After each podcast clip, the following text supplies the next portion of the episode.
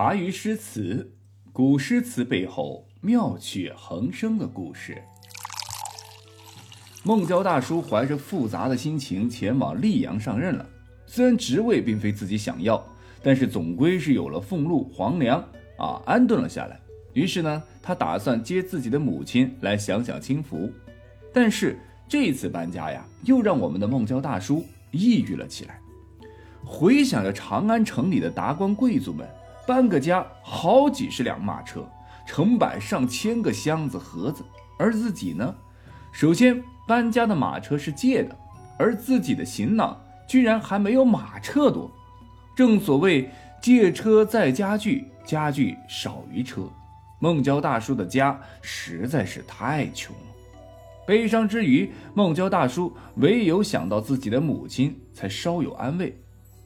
孟妈妈可以说是孟郊大叔在这个世界上唯一完全真正了解他的人，并且是他的精神依托和壁垒。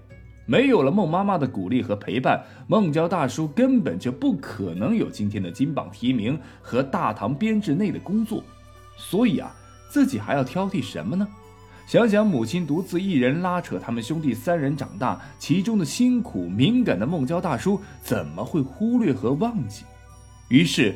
想着母亲的点点滴滴，孟郊大叔边搬家边引出了他这一生最有名的诗句《游子吟》：“慈母手中线，游子身上衣。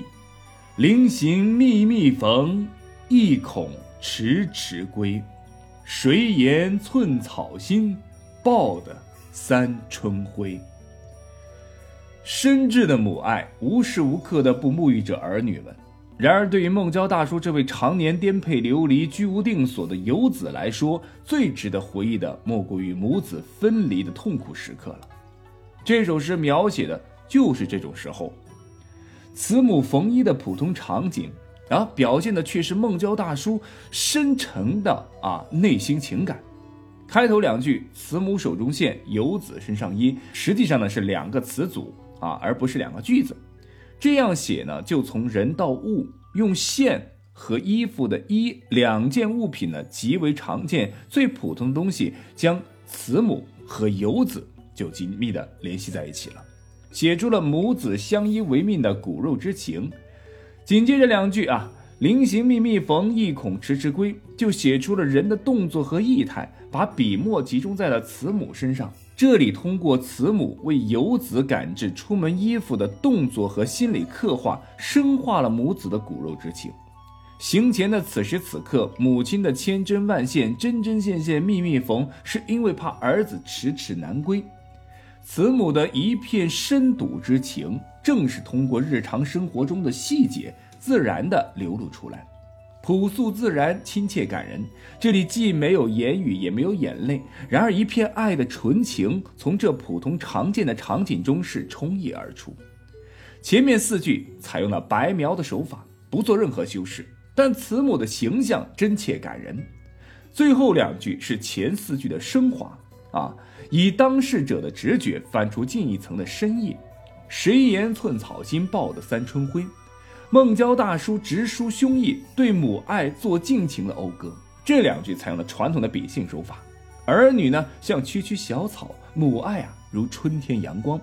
儿女啊，不能报答母爱于万亿，说明母爱的伟大。就是说，你怎么孝顺都不及母亲对你的爱的万分之一。那么，玄绝的对比，形象的比喻，寄托着赤子对慈母发自肺腑的炽烈的情感。这是一首母爱的颂歌。在宦途失意的情况下啊，就是前途失意的情况下，孟郊大叔饱尝世态炎凉，穷，这个穷愁终身啊，故越觉得亲情之可贵。这首诗啊，虽然没有华丽的辞藻和雕饰，然而清新流畅、淳朴素淡中，正见其诗味的浓郁纯美。孟郊大叔在溧阳城县尉的工作岗位上，不出意外的啊，干的可以说是相当的不好。呵呵，相当不好。第一，这个工种啊，并非他这个文人所擅长的。第二，因为年纪较大，反应呢也比较慢，还经常被县令啊等上级领导穿小鞋，还有挖苦嘲笑等等。郁郁不得志、怀才不遇，都已经无法形容此时孟郊大叔的心情了。因为他本来就是一个个性偏激、自闭啊，且就是木愣啊，所以他最后做了一个选择，摆烂。溧阳城外不远处有个地方叫做头巾赖，啊，这个地方风景不错，虽然没有大海，却有一湾溪水。每天天刚亮，县尉孟郊大叔就背上鱼竿啊，坐于水旁啊，这个徘徊赋诗，什么工作也不做。这种不合作、消极怠工的态度，时间一长，那自然就惹得他的上级领导不满了。那县令报告上级，另外请个人来代替他做县尉的事儿。孟郊大叔呢，因此工资减半。上任不久，贫穷就再次将孟郊大叔给团团围住。啊，看着溪水中自己的影子，半生奋斗，除了耳旁多了几缕白发，怀里多了几首诗，可以说是一无所有。那一刻，哼，孟郊大叔笑了，这个笑容很奇怪，看不出是喜，亦或是悲。既然自己无力改变，那就干脆不改。贞元二十年，公元八百零四年，孟郊辞去溧阳县尉一职。这样一来，金榜题名的孟郊大叔又变成了到处打散工的临时工，饱一顿饿一顿，又再次变成了常态。这样的状态持续了差不多两年。到了元和元年（公元806年），受好友韩愈的举荐，孟郊大叔呢就来到了河南啊，受到河南的当时的市长的邀请，被任命为水陆运从事侍协律郎啊。至此呢。孟郊大叔移居东都洛阳，哎，这一次的改变啊，生活上又给孟郊大叔重现了一丝曙光。再次来到洛阳之后的孟郊大叔也算是故地重游了，只是时间和心境啊，和之前有了很大的不同。正因为这样的不同，他在某一日的傍晚写了一首诗，叫做《洛桥晚望》。天津桥下冰初结。洛阳陌上人行绝，榆柳萧疏楼阁闲，月明直见嵩山雪。这古人有云啊，孟郊大叔的诗句开端最奇，而这首诗呢，恰恰相反，这个奇呀在结尾，他通过前后映衬，积攒力量，造成气势，最后呢以景语结束全篇，具有画龙点睛之妙。诗的题名为《洛桥晚望》，突出了一个“望”啊。诗中四句都写所见之景，句句写景，没有一句写情的。然而前三句之境界和末句之境界迥然不同。前三句描绘了初冬时节的萧瑟气氛，桥下冰初结，路上行人绝，叶落枝秃的啊榆柳啊是映衬着静谧的。楼台亭阁，万籁俱静，悄无人声。就在这时，孟郊大叔大笔一转，月明直见嵩山雪，比例遒劲，气象壮阔，将视线一下延伸到了遥远的嵩山，给沉寂的画面增添了无限的生机，在人们面前啊，展示了盎然的意趣。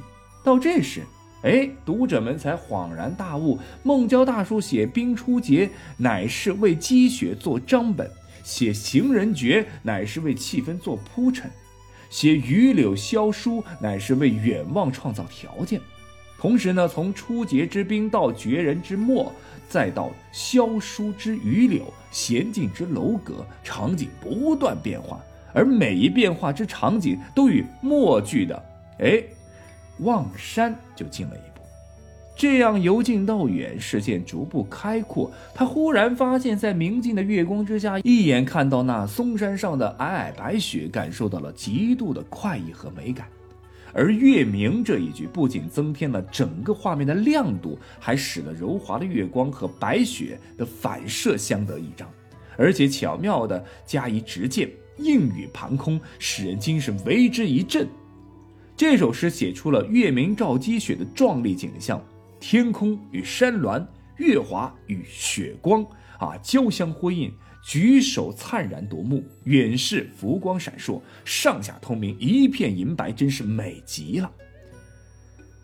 孟郊从萧疏的洛城冬景当中开拓出了一个美妙迷人的新境界，而月白白雪都是冰清玉洁之物，展现了一个清新淡远的境界，寄寓着孟郊大叔高远的胸怀。这首《洛阳晚望》也正是孟郊大叔重燃希望的心境写照啊！大家应该能够看得出来，有朋友韩愈的帮衬，有老母妻儿家人的陪伴，还有什么比现在更好的呢？但是，我又要说但是了啊！刚刚我说了，此次前往洛阳工作是为孟郊大叔带来一丝曙光。为什么是一丝呢？是因为这曙光还没让孟郊大叔温暖起来，就直接把他送到了冰窖里边。人间的第二大悲剧和第三大悲剧相继砸到他头上。孟郊大叔白发人送黑发人，他的三个孩子因长期吃不饱饭、营养不良，加之病患无钱医治。在这段时间，相继的病逝夭折，妻子悲痛欲绝，也跟着撒手人寰。正所谓生气散成风，哭骸化为地。负我十年恩，欠尔千行泪。五十九岁的孟郊大叔已经被命运折磨的是遍体鳞伤，但他的人生暴击仍未结束。年迈的老母亲终于也离他而去。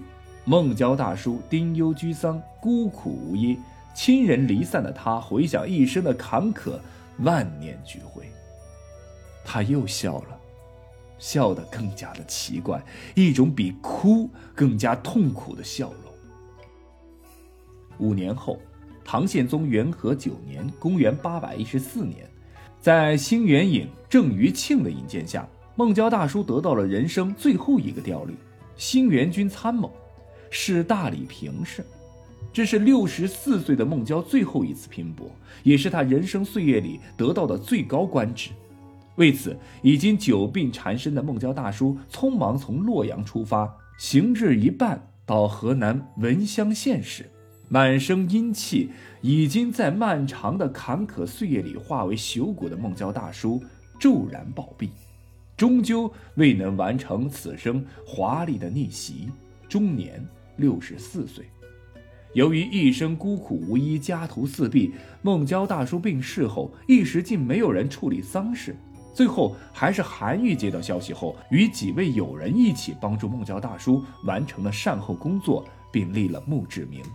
回想一下孟郊的一生，他的痛苦来自于对国家动乱的痛心疾首，来自于少年丧父的生活崩塌，来自于仕途受挫的孤愤失意。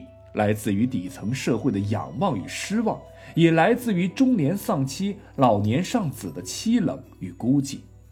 他一直活在一个矛盾的世界里，现实中的自己和诗句中的自己是截然不同的两种人格。在这样的一种境遇下成长生活的人，面对高高在上的庙堂，是不可能有韩愈敢为天下先的胆量和气魄。面对若即若离的四海江湖，也不可能有孟浩然的豁达底气和觉悟，所以孟郊总是在这庙堂与江湖的沉浮之间来回游荡。大多数时候，孟郊就像是一个囚徒，在一个怪圈里边进退两难。作为失囚的他，六十四载的生命，是一部令人扼腕叹息的辛酸血泪史。